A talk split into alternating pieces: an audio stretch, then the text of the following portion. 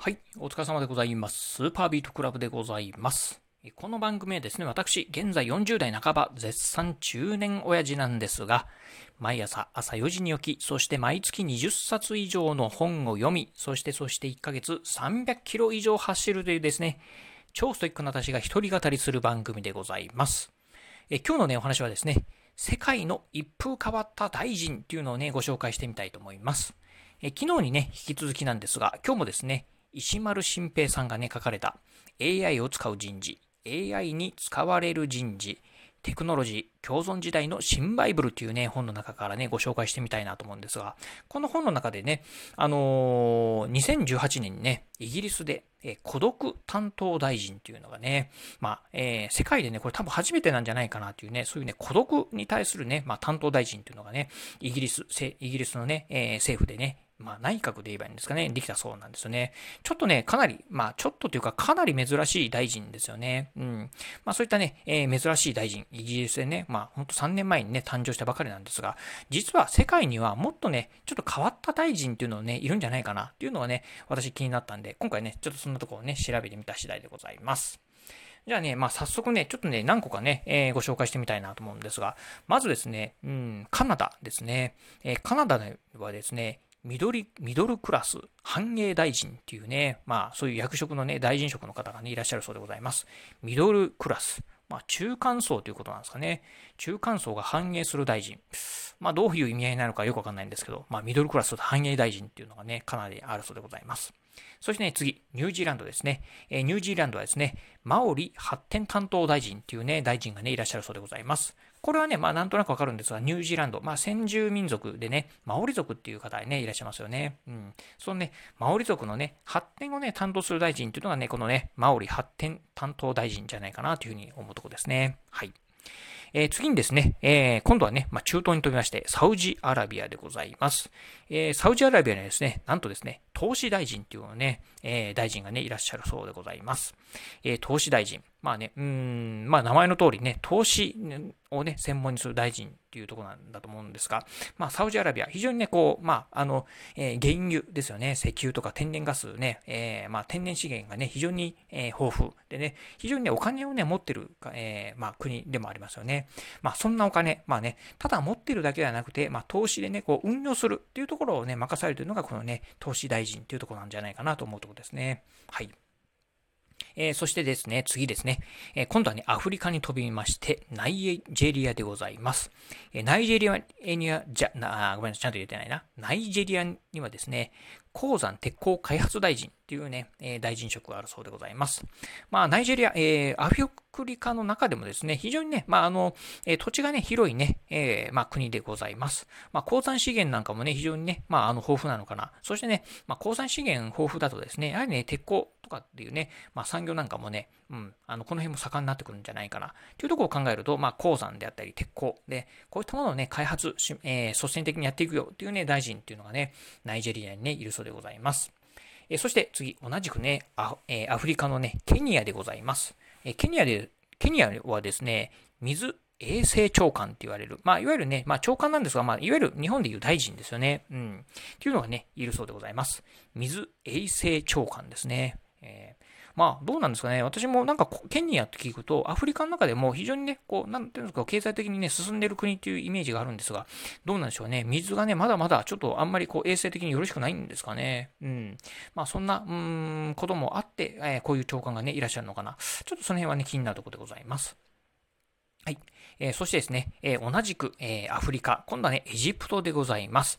エジプトです。エジプトはですね、やはりそうかっていうところなんですが、観光、考古大臣というのがね、いるそうでございます。まあ、観光はね、えー、やはりね、こう、うん、あの、ピラミッドであったりとか、あと、サハラ砂漠、スフィンクスとかですね、非常にまあ見どころが多いね、エジプトなんですが、まあ、この観光と合わせて、もう一つですね、えー、考古っていうのはね、考古学のね、考古ですね。うん。まあ、やはりね、まあ、非常にエジプト、歴史のあるね、えー、国でありますので、まあ、昔のね、この考古学をね、まあ、専門に担当する、もう観光と考古学を専門に担当する観光考古団事大臣、まあ、こういったね、大臣職色あるっていうのはね、なかなかエジプトらしいなという感じですね。はい。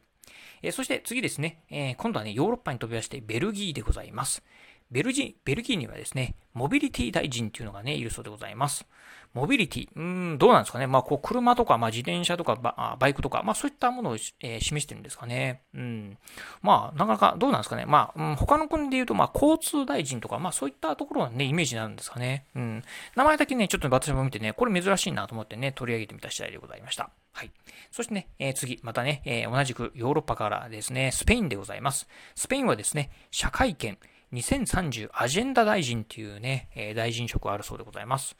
これはどうなんですかね？うんと、ちょっと私もね、まあ、どういうものなのかっていうのがよくわからないんですが、まあ、なんとなくこう、平等とかね、えー、男女平等であったりとか、まあ、あとね、その、人種の平等とか、まあ、そういったところをね、まあ、率先してやっていきましょうよっていうね、担当のね、大臣職っていうのがね、あるんじゃないかなと思うところですね。はい。そしてね、えー、もう一つ、えー、同じくスペインなんですが、大学大臣っていうのがね、あるそうでございます。これね、私もね、結構ね、今回ね、いろんなね、えー、国のね、まあ、大臣職を調べてみたんですが、えー、大学大臣っていうのがね、あるのはね、まあ、スペインならでは、まあ、スペインしかなかったですね。私が見る限りは。なかなか珍しいなっていうところにね、思った次第でございます。はい。そしてですね、次、えー、同じくヨーロッパからですね、オランダでございます。オランダはですね、初等及び中等教育メディア大臣っていうね、まあこういったね、大臣職がね、ありました。まあ、初等及び中等教育なんでね、これはまあ小学校とか中学校とか高校とかっていうのがね、日本のね、まあ、うん、まあ日本になるのかなと。まあこの辺考えると、日本で言うとね、文部科学省に当たるのかなと思うんですが、珍しいのはね、このメディア大臣ですよね。うん。メディア、メディアを規制するためにね、こういう大臣職があるのかどうかわからないんですが、まあね、こういうね、まあ文部科学大臣とね、メディア、文部科学大臣が、まあ、メディアも担当しているっていうのはね、非常にね、珍しいかなと思ったんでね、これはね、取り上げてみた次第でございます。はい。そしてね、えー、もう一つ、えー、同じくヨーロッパからですね、今度ロシアでございます。ロシアはですね、極東北極圏開発単、開発、ええー、ごめんなさい。極東北極点、北極圏発展大臣っていうね、大臣職があるそうでございます。まあ、ロシアね、非常にね、国土が広いですよね。特にね、まあ、人口がね、非常に少ないと言われている、まあね、この極東ですね。よりまあ、こう、日本、えー、日本側の方ですね、シベリアとかあの辺ですよね。そしてね、北極圏。まあ、今後ね、この辺に非常にね、まあ、天然資源豊富だと言われてますんで、まあ、こういったところのね、発展をね、携わるっていうのがね、こう、ロシア、まあね、広い国土ならでは、まあ、ロシアならではのね、大臣なのかなというところでございます。えー、そしてね、えー、最後、えー、最後はね、アジアでございます。えアジアはですね、ベトナムからですね、労働、え傷病兵社会問題大臣っていうね、ものがね、あるそうでございます。えー、労働、えー、傷病兵、えー、まあね、傷を、えー、傷で、えー、病んでいる、まあ、兵隊さんのね、社会問題大臣っていうのがね、このベトナムにはね、あるそうでございます。これね、まあ多分なんですけど、あの、いわゆるまあね、ベトナム戦争でね、まあ、傷を負った、まあね、えー、方、まあね、えー、そういったね、兵隊さんとかをね、まあ、うん、社会的にね、こう、まあ、助けてあげないといけないねっていうところのね、大臣っていうのがね、この労働、えー、傷病兵社会問題大臣なんじゃないかなというところですね。まあ読み方もね、これで合ってるかどうかよくわからないんですが、まあそういったね、ちょっと珍しいね、えー、大臣っていうのがね、ベトナムにあった、ベトナムにありましたんでね、今日はね、ちょっとご紹介したい次第でございます。ということでね、ざざっとね、結構何個かな、10個以上ね、上げてみたんですが、まあなかなかね、うーん、まあ珍しい、あの、大臣もあったんですが、